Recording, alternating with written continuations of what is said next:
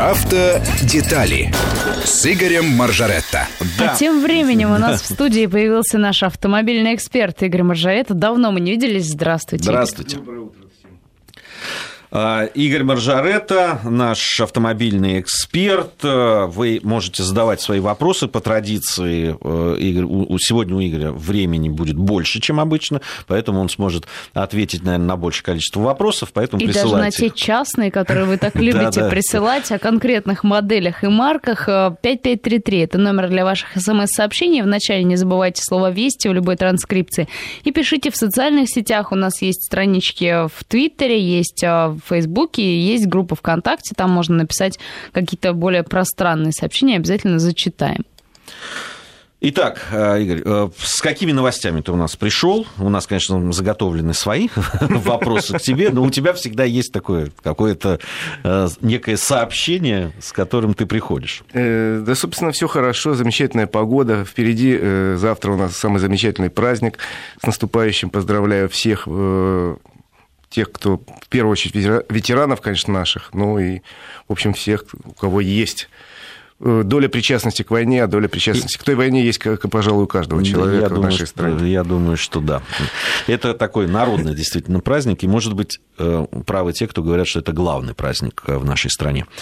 Во всяком случае, его празднуют всегда искренне, это точно. Ну вот есть новость, тем не менее, не такая оптимистичная. Начинается. Да, но я никак не могу от этого уйти, но рынок новых автомобилей в России сократился по итогам продаж в апреле почти в два раза. Да, в два Продолжается. Раза Падение продолжается, к сожалению, уже, если раньше мы говорили, что какие-то премиальные марки еще показывают рост, то сейчас осталась одна премиальная марка Porsche, которая удивительно растет на, на ровном месте, там, где все падают. А все остальные, в общем, валятся потихонечку. Единственное э, приятное в этой ситуации, ну, если можно говорить о приятности, что некоторые марки замедлили падение, например, отечественная «Лада», на фоне общего падения показывают меньшие там, результаты. То есть все на 50, больше процентов, а «Лады» 30. Еще несколько марок замедлили падение, но связано это в первую очередь с тем, что у нас с апреля заработала программа льготного автокредитования. Работает она с 1 апреля, ну, как всегда у нас наверное, дата была выбрана не слишком удачно. Банки пока раскачивались, пока не рассматривали кредитные заявки, и, в общем, по большому счету ожидаем, что реально эта программа покажет себя, вот начиная с мая. Можно говорить о том, что кое-какие вот в апреле были положительные моменты. Вот я говорю, в первую очередь это. Ну и плюс, ребят, все-таки замечательная новость, что у нас все абсолютно автомобильные компании снижают цены на фоне укрепления рубля на фоне э, небольшой стабилизации, как мне кажется, э, в экономике. Все компании решили, что что-то надо продавать, надо чего-то делать. Все падает, падает, падает. Давайте мы продавать будем подешевле. И каждый день я открываю, там, включаю компьютер и вижу радостную новость. Сейчас вот включил, бабах, класс. Уходящий от нас Chevrolet Opel снизили цены на 35%. Здорово. Значит, на, э, в начале недели у нас Ford резко снизил цены до, до кризисных, что вообще удивительно. То есть получается, что в долларах эти машины подешевели в полтора раза с лишним налетай подешевело называется. Там в конце прошлой недели о снижении цен еще заявили несколько компаний. Toyota заявила там замечательно. Э, там на, на RAV4 250 тысяч сразу скинули. Слушайте, это какой-то аттракцион невидимой щедрости. Надо резко пользоваться. Что-то наш народ, ведь он такой, понимает, бесплатный сыр, и даже там скидочный сыр бывает только в мышеловке. Все ну, задумаются. Знаете, брат, мне сейчас звонят все время и спрашивают, Слушайте, а дальше дорожать будет? Я говорю, я не знаю, куда можно дальше. Поэтому, если у кого есть нужда купить автомобиль, надо идти покупать. Ну вот э, для меня интересно было все-таки, что больше всего пострадали в итоге Peugeot и Citroën. Почему такая нелюбовь к французам? Э, ну нет, это не тотальная нелюбовь к французам. Скажем, Рено очень хорошо себя чувствует на нашем рынке, но надо сказать, что Рено – это компания, работающая давно в паре с японской, не, с японской компанией Nissan и российской компанией АвтоВАЗ, и поэтому у них самое устойчивое положение. А э, Peugeot Citroën, ну, как-то вот так они не смогли надежно закрепиться на нашем рынке. Он для них никогда не был самым важным. Самым важным для них, как известно, китайский, даже важнее, чем, собственно, французский. Э, и при том, что красивые они машины делают, ну вот почему-то у нас они не очень. Да и так визуально, если посмотришь, довольно много французских машин ездит э, у нас, э, ну, помимо Рено. Много-много, но с другой стороны, они почему-то падают из тех, кто имеет здесь собственное производство, быстрее всех и больше всех. И сейчас закрыли завод по-моему, на два месяца. Мне кажется, просто это зависит от той социальной группы и гендерной, которая в основном покупала эти машины. Э, Может быть, потому что как раз ты прав, наверное.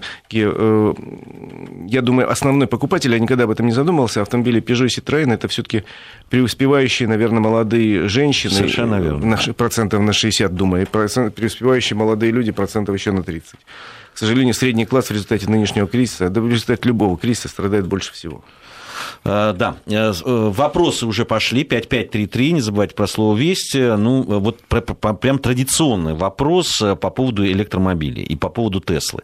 Михаил из Санкт-Петербурга задает его, собирает, ну, он такой, из области такой малонаучной фантастики. Собирается ли Тесла прийти в Россию? Смотрел обзор и был очарован. Хочу электро, а, эм, электромобиль и развитую инфраструктуру для них, написал Михаил.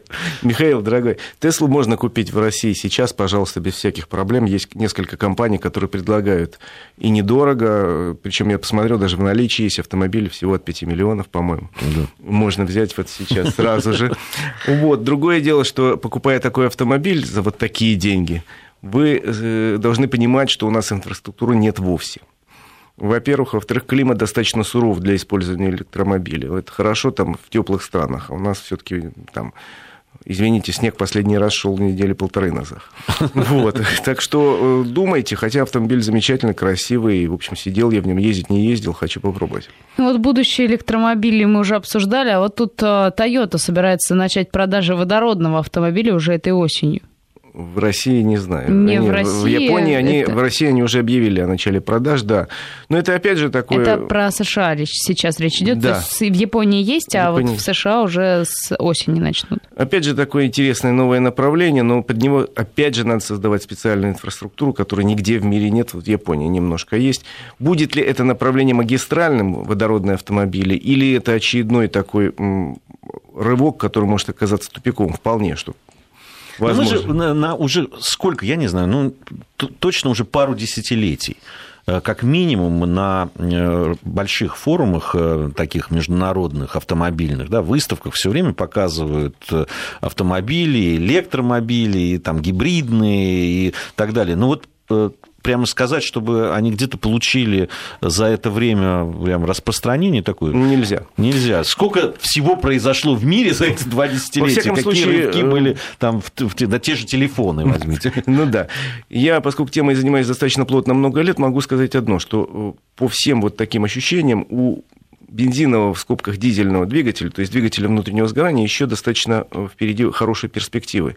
Потому что, опять же, Гей, мы с тобой можем вспомнить, что э, там, 20 лет назад э, расход топлива в 10 литров считался очень хорошим да, на 100 километров. Да, 10 литров, ничего, 10 да, литров. А сейчас 6 литров норма, причем для достаточно крупного автомобиля. То есть он развивается, есть куда развиваться, он становится более экологичным, более экономичным, динамичным и так далее. То есть бензиновый и дизельный двигатель далеко не исчерпали все свои возможности, и поскольку это э, хорошо разработанная тема, есть куда развиваться, есть умы, есть, целый научно-исследовательский центр. То есть Хотя, сопротивляется еще? Думаю, лет 50 еще Двигатель есть. у внутреннего сгорания. Вот. А параллельно будут развиваться электромобили. Но там самая главная проблема – это компактный, но емкий источник источник энергии. Пока еще его не открыли, хотя та же Тесла говорит, что вот они близки к тому, что сделать достаточно компактный, емкий источник. Если а... такой будет, наверное, будет прорыв. Пока же электромобили в парках всех стран вместе составляют там одну десятую процента в лучшем случае. А, хочу купить новый Pathfinder, пишет нам Алексей из Москвы. Дай бог вам счастья. Но у него уже нет рамы и понижайки. Как думаете, он стал сильно проигрывать на бездорожье, спрашивают? Вы знаете, э, сейчас бал везде э, правят маркетологи. Так вот, маркетологи посчитали, что владельцы дорогих э, внедорожников, как бы внедорожников, съезжают на асфальт там, в одном проценте случаев. В 99 случаях в жизни этого автомобиля, кроме асфальта, другого ничего нет. То есть э, держать ради того, чтобы там, я не знаю, один день в году съехать на проселочную дорогу раму э, и понижайку смысла уже не имеет. Поэтому Если вы ездите в автомобиле в основном по городу или по легкому бездорожью, то, ради бога, ничего не изменилось, просто автомобиль стал экономичнее. Если же вам нужно штурмовать какие-то колеи тракторные и значит, пробираться по болотам, то э, и старый Pathfinder тут тоже не хорош. Тут надо брать какой-нибудь УАЗ наш, причем Хантер. Вот он плох на дороге э, общего потребления, но великолепен там, и когда речь идет поперек по полю проехать. Ну, раз уж э, о УАЗе Патриоте зашла речь, вот у нас вопрос из Тульской области. Константин спрашивает, э, просит рассказать про новый УАЗ Патриот с дизельным двигателем. У Константина Патриот бензиновый, стоит ли менять на дизель, спрашивает. Если у вас уже есть машина, и она достаточно новая, бензиновый двигатель хорошо зарекомендовал себя на этом автомобиле для этих целей.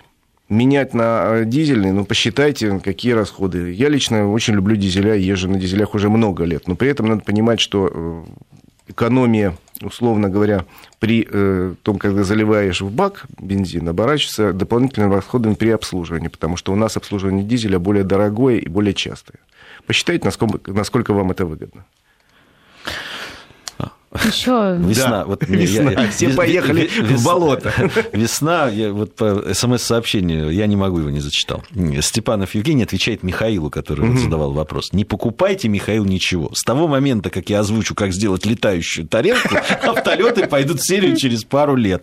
Так что, ну, Михаил, подождите всего лишь пару лет и станете счастливым обладателем летающей тарелки. Летучая тарелка. Слушайте, ну, летающая тарелка нам уже много, э, опять же, лет обещали. Ну, летающий автомобиль же есть уже. Летающий автомобиль Словацкий. есть со времен моего детства, с времен фильма «Фантомас». Да-да, там такие крылья выдвигались. Там такие крылья из Ситроена, кстати, выдвигались. И, и так хорошо летал, и тогда верилось, что это будет завтра. Завтра вот мы все полетим. Но пока еще никто особенно не полетел. Игорь Маржарета у нас э, в студии, наш автомобильный эксперт. Задавайте свои вопросы. 55 5533. Не забывайте про слово «Вести», про все наши аккаунты э, нашей радиостанции в социальных сетях, Контакт, Твиттер, Фейсбук. Милости просим. Э, у нас сейчас новости середины часа, после чего мы с Игорем и Сашей продолжим нашу беседу. В Москве 9 часов 33 минуты. В студии по-прежнему Гия Саралидзе, наш автомобильный эксперт Игорь Маржарет и Александра Писарева. Свои вопросы вы по-прежнему можете присылать на смс-портал 5533. Вначале не забывайте слово «Вести». Ну, их мы зададим после 9.40 45. Ну а пока же поговорили мы уже об электромобилях, о водородных машинах, о машинах будущего.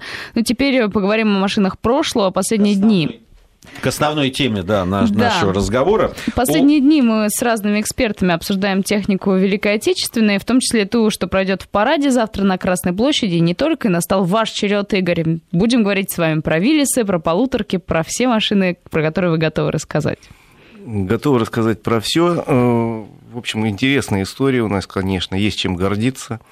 И, э, собственно, и подвигами людей, которые управляли этими автомобилями, и подвигами людей, которые строили в таких нечеловеческих условиях дороги. Есть у меня несколько любимых памятников, в частности, на Ладоге памятник военным автомобилистам, которые в тяжелейших условиях по льду проложили трассу и везли э, товары и э, боеприпасы в Питер и обратно. Людей вывозили. Есть памятник под Москвой очень такой грустный военным дорожникам, я еще раз говорю, которые строили в нечеловеческих условиях трассы. Ну и можно рассказать о машинах Победы. Их было, в общем, много, они были интересные, они, многие из них на ходу, военных музеев у нас таких народных несколько по стране и показывают. Собственно, у нас в России, к сожалению, автопром всегда был не в части, если честно уж говорить. Он всегда формировался по остаточному принципу. Поэтому СССР войну начинал с двумя грузовиками, с двумя типами. Ну, были разные модификации. Но два типа. Был ГАЗ, который назывался АА, потом ММ, это практически то же самое. Это автомобиль, который делали на Горьковском автозаводе. Начиналась эта модель э, вместе с компанией Ford в начале 30-х годов. И вот так он неизменно дошел до начала войны. Э, к сожалению, это был маленький грузовик, полуторка. То Саша о чем-то сказал. Полуторка – это, значит, эквивалент нынешней «Газели». Вот. И он никогда не был полноприводным, хотя делались какие-то варианты, и, соответственно, не очень хорошо шел по бездорожью. А дорог в России не было. Кстати, Гей, знаешь, сколько было асфальтовых дорог в России э, к лету 41 года? Нет. Одна. Одна асфальтовая дорога была э, быстрыми темпами построена от Москвы до Бреста. Все остальные дороги были грунтовые, в том числе дорога на Питер, дорога на Ростов. Все только грунтовое. Одна асфальтовая дорога, Москва, э, Минск, Брест, собственно, на которой развернулись основные э, продвижения войск в начале войны. Вот, и поэтому нужны были какие-то более серьезные машины, но в России выпускал, в СССР выпускалось два грузовика. Вот ГАЗ, который я рассказал, э, полуторка, и трехтонка э, ЗИС-5 выпускали в Москве, в заводе имени Сталина. Кстати, война была большим таким толчком для развития автопрома, в принципе, в стране, потому что фронт достаточно близко подошел к Москве, завод ЗИС эвакуировали, эвакуировали в два э, места, на Урал, в город Миас, и дальше это стал Урал-ЗИС, а позже стал известный завод Урал, который большие грузовики делает. И частично эвакуировали в Ульяновск, назывался это Ульзис, и там делали автомобили, и теперь это Ульяновский автозавод. ну и легковых машин у нас делали мало, у нас была МК, была попытка разработать перед войной полноприводный э, маленький штабной автомобиль, назывался он э, Нами-Ар, ну, был только проектом, зато когда началась война, быстро проект довели до серийного, он стал ГАЗ-64, потом та же машина совершенствовала, стала ГАЗ-67, и закончил войну как штабной автомобиль ГАЗ-67Б. Известно, что на нем мог передвигаться командир или там отделение солдат, и сзади еще пушечку тащить, а можно было пулемет поставить. В общем, такой универсальный автомобиль. И э, вот в таких тяжелых условиях автопром России продолжал работать, хотя э, все автозаводы выпускали дальше, упор делался не на автомобили, а на танки, на бронетранспортеры, на автоматы, на все что угодно. Автомобиль оказался на автозаводах побочным производством. Хотя э, вот э, те условия войны, с которыми столкнулись, да, там, в 41-м и позже, они, они как раз диктовали, что надо э, новые методы войны, да, требовали мобильность, да, мобильности, переброс войск. войск Нужен был автомобиль, но его массового автомобиля э, такого вот супермассового в России не было, тем более, что, еще раз говорю, автозаводы переезжали с места на место, начинали работать в чистом поле, а летом 1942 года газ разбомбили э, очень сильно. Немцы э, напрягал этот завод, они очень сильно разбомбили. Вообще говорили, что его невозможно будет восстановить. Больше месяца продолжали бомбежки, но все-таки его восстановили, причем за три месяца он снова начал выпускать и автомобили, и бронетранспортеры, и танки. Но в этой ситуации, вообще за годы войны советские автозаводы выпустили примерно 200, там, чуть больше 200 тысяч автомобилей. Это, конечно, для армии, а армия насчитывала 10 миллионов человек под конец войны. Это было просто вот, ну, ничего. Ничего, и тут надо сказать честно, что э, в смысле автомобилизации нашей армии, промышленности, экономики и так далее, большую, очень большую роль сыграл ленд-лиз.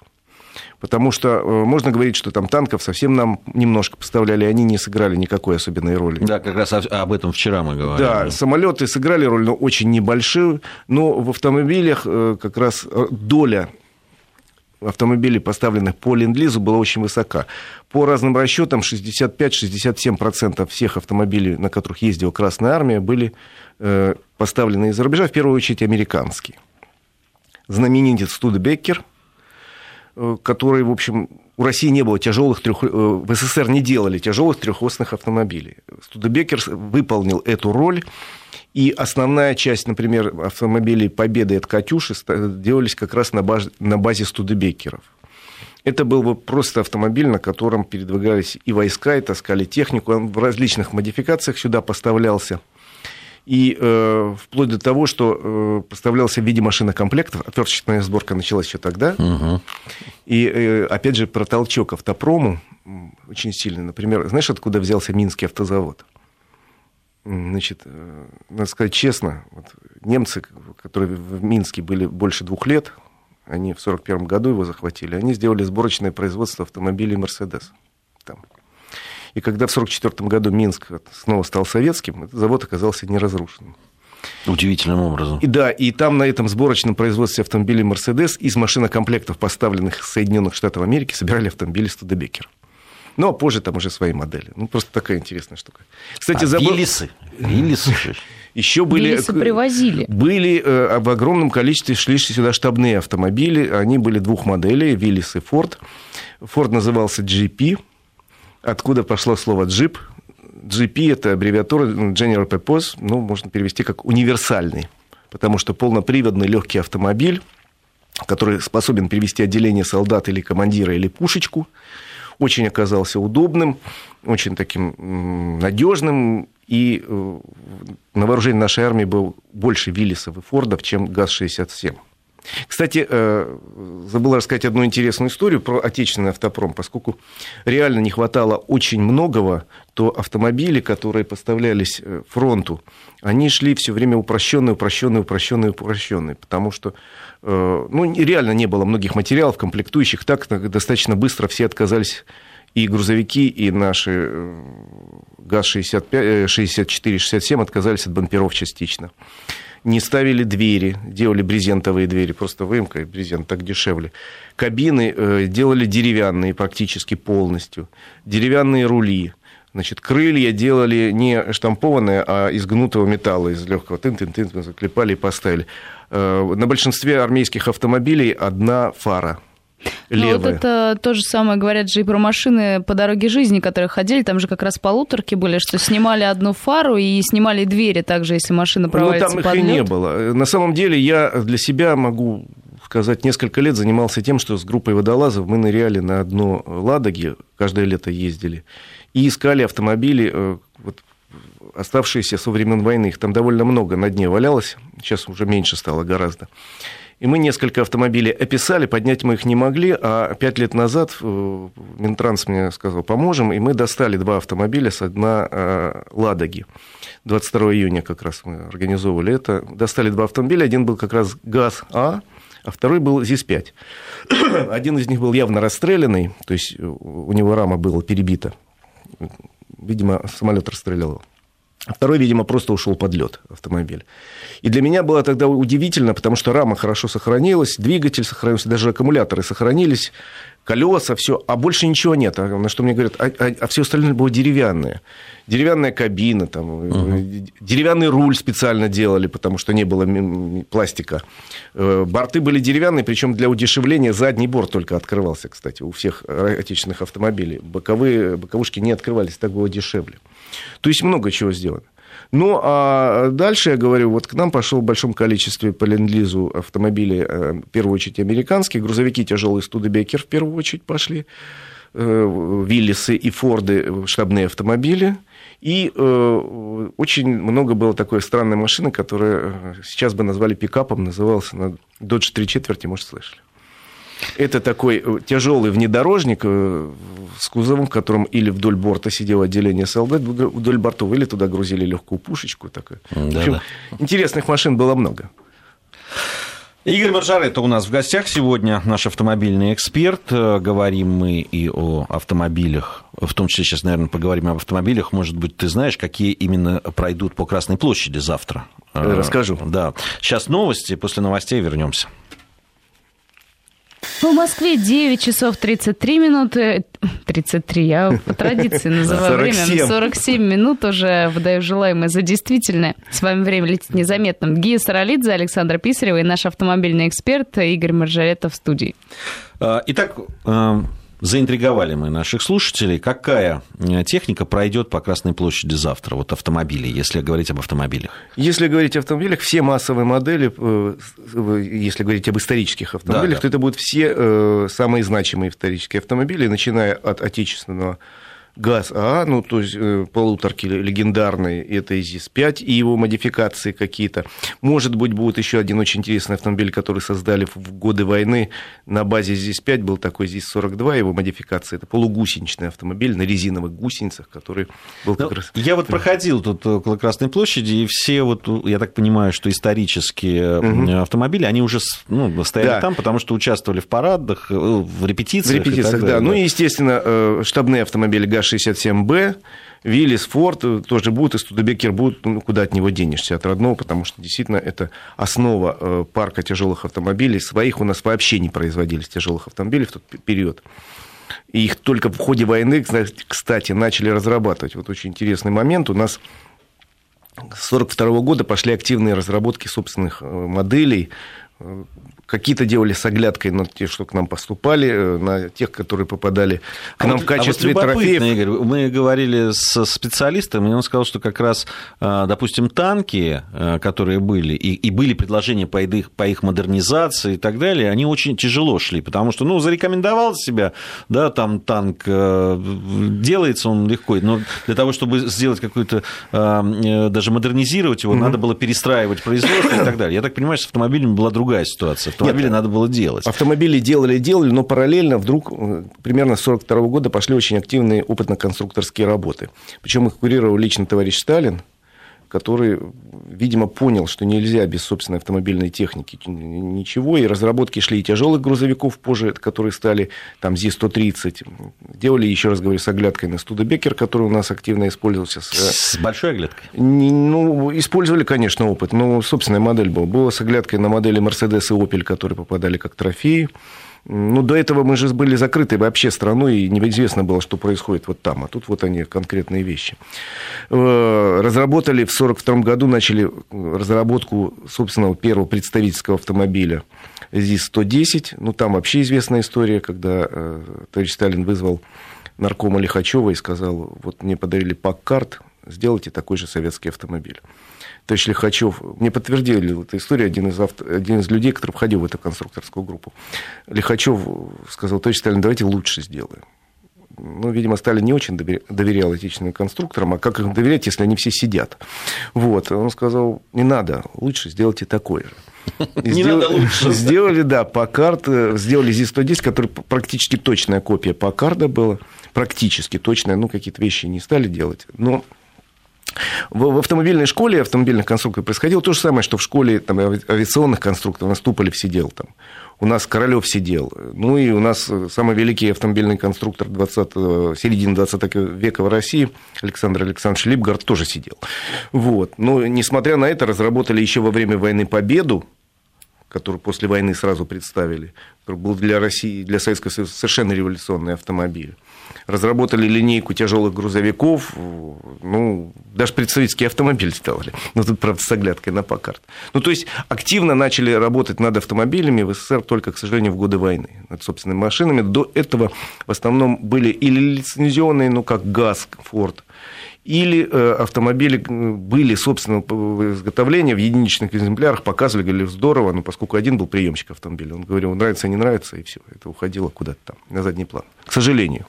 Ну вот говорили мы как раз с экспертами по поводу всякой тяжелой техники, по поводу танков, э, и говорили о том, что танков Т-34 осталось очень немного, потому что они были довольно, ну, пропадали в боях, то сейчас больше Т-34-85, а тоже с техникой, которая поставлялась по Ленд-Лизу, мы же были обязаны ее вернуть.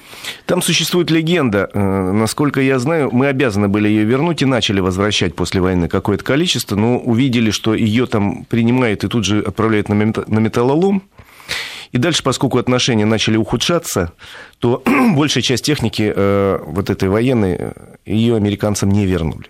Ее не вернули, и они продолжали те же Студебекеры активно ездить до 70-х годов э, прошлого века.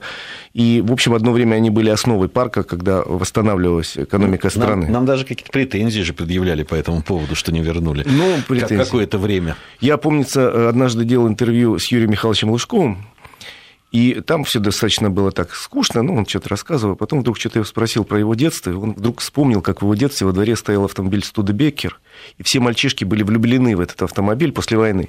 И как шофер дядя Вася там разрешал посидеть в кабине, и когда он заводил, это было такое, говорит, счастье, вот эта вот эта машина большая, она рычит там. И он так рассказывал, я говорю, а до этого было скучное интервью, и после этого скучно. А тут он просто, вот глаза у него загорелись, и видно было, что вот это любимое воспоминание детства, вот этот автомобиль, который стоял во дворе. Единственный. А, вот э, пишет из Калининградской области, нам не подписался, к сожалению, человек по поводу трофейных заводов, которые после войны оказались на территории э, СССР. Это было действительно? Это было, так? да, конечно. Вывезли готовый автомобильный завод целиком из Германии. Это производство автомобиля «Опель». Вот кадет, который был смонтирован в Москве, он выходил как «Москвич-401». Вот, это целиком, это не, не секрет. Вывозили, это не секрет. Вывозили очень многие технологии, ну, в частности, вывезли технологии производства двигателей э, из Германии, нескольких двигателей, потому что с этим были свои проблемы.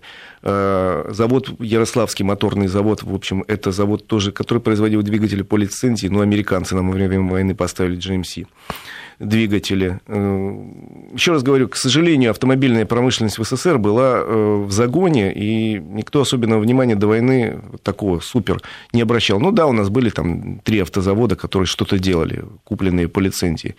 Э, оборудование, купленные модели. Ford – это ГАЗ-А, ЗИС-5 – это тоже американская там первооснова была. Этот завод назывался, а производитель в Америке назывался Аутокар, его нет уже давно.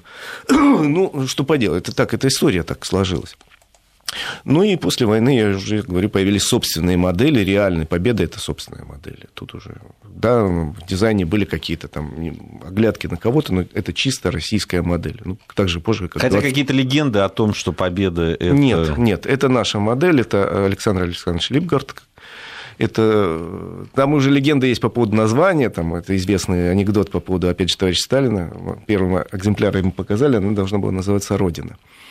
И товарищ Сталин посмотрел, говорит, Родина, хорошее название. Почем Родину продавать будем? И название поменяли на Победу. Кстати, вот эти бренды, я имею в виду название и Победа, и Волга, они за российскими автозаводами, может, когда-нибудь появится новая модель со старыми названиями. Ну да, мы говорили уже Да, я, мы, я поэтому и вспомнил. Вот.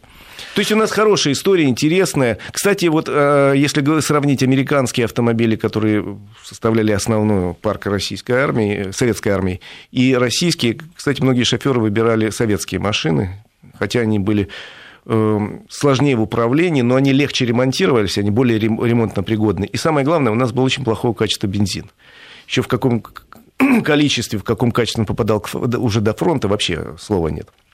И если условный там газ, э, там, ММ еще как-то на этом бензине мог ездить, и, в общем, неплохо его кушал, то студебекеры часто капризничали и ломались. Поэтому часто выбирали отечественные автомобили как самый неприхотливый и надежный, и возможно было починить его с помощью кувалды и вот этой самой. Ну, во время войны, вот мы часто об этом говорили, вот уже несколько дней у нас идут э, такие программы, где мы говорим о военной технике, о, да, там, во времен Великой Отечественной войны, и часто как раз говорим о том, что ценилось во время войны все то, что было простое в обращении, неприхотливое, и то, что можно было в таких полевых условиях ремонте. да, починить быстро. Поэтому действительно ведь это все создавалось э, под конкретные цели и в конкретных условиях. На самом деле, к концу войны автопарк э, советской армии был чудовищно пестрым, потому что э, американская была техника, советская была техника, и очень много было трофейной техники, там те же самые Мерседесы, там автомобили Opel, там Шкоды, которые в большом количестве нам достались, французские какие-то автомобили. То есть у нас очень пестрый парк. А они вот эти автомобили куда потом? Они оставались у населения, они были в, распоряжении армии? Вот Часть автомобилей, ну, грузовики в первую очередь оставались в армии, и потом они э, где-то работали в народном хозяйстве по много лет. А что касается легковых автомобилей, они расползались по людям, как-то их продавали, перепродавали. И я, например, своего раннего детства, из, это где-то конец 60-х, очень хорошо помню, у одного моего родственника был автомобиль «Рено», причем это было какой-то автомобиль, пожарная машина, переделанная, со снятым оборудованием. Это была такая странная штука, но оно ездило. Конец 60-х годов, это какая-то трофейная машина была. Да. А вы говорите, французы ненадежные. Это Другие французы были. Вот. Кстати, мотоциклы, вот у нас э, сейчас байкеры поехали куда-то в Европу, мотоциклы у нас были свои в минимальном количестве. Большая часть мотоциклов, на которых ездила советская армия, они были или э, по ленд-лизу, по-моему, 1020 мотоциклов по ленд-лизу мы получили, и были трофейные. Ну, а, а, очень много же моторизованных вот таких частей было у немцев, которые Да, ну вот, вот эти трофейные мотоциклы много перешли, и опять же, своего а детства... какие марки были? Вот это? Я помню из своего детства, я не специалист по мотоциклам, но из своего детства я помню один такой мотоцикл, он назывался ДКВ. И у него была ручка переключения э, скоростей на бензобаке такая. Ух ты, да. это какая, я таких и не видел. Были мотоциклы еще Цундап, еще какие-то, не помню. Я небольшой специалист. Кстати, у э, коллекционеров они высоко ценятся, и осталось довольно много. В музеях их много, в музее техники вот, на Ильинке. Я был, там очень хорошая коллекция мотоциклов. Ну, это, видимо, должны быть энтузиасты, чтобы все сохранить. Об этом мы тоже уже говорили с экспертами. Спасибо Игорю Маржарета, с которым мы обсуждали автомобили Великой Отечественной. Да, в следующем часе Напомню, у нас продолжится разговор о военной технике. Будем говорить уже об авиации. К нам в гости придет военный историк, эксперт по авиации Дмитрий Хазанов. Если у вас есть вопросы, тоже можете присылать. СМС-портал 5533. Игорь, спасибо. Спасибо, Игорь. Всех еще раз с праздником Победы. Спасибо и тебя также.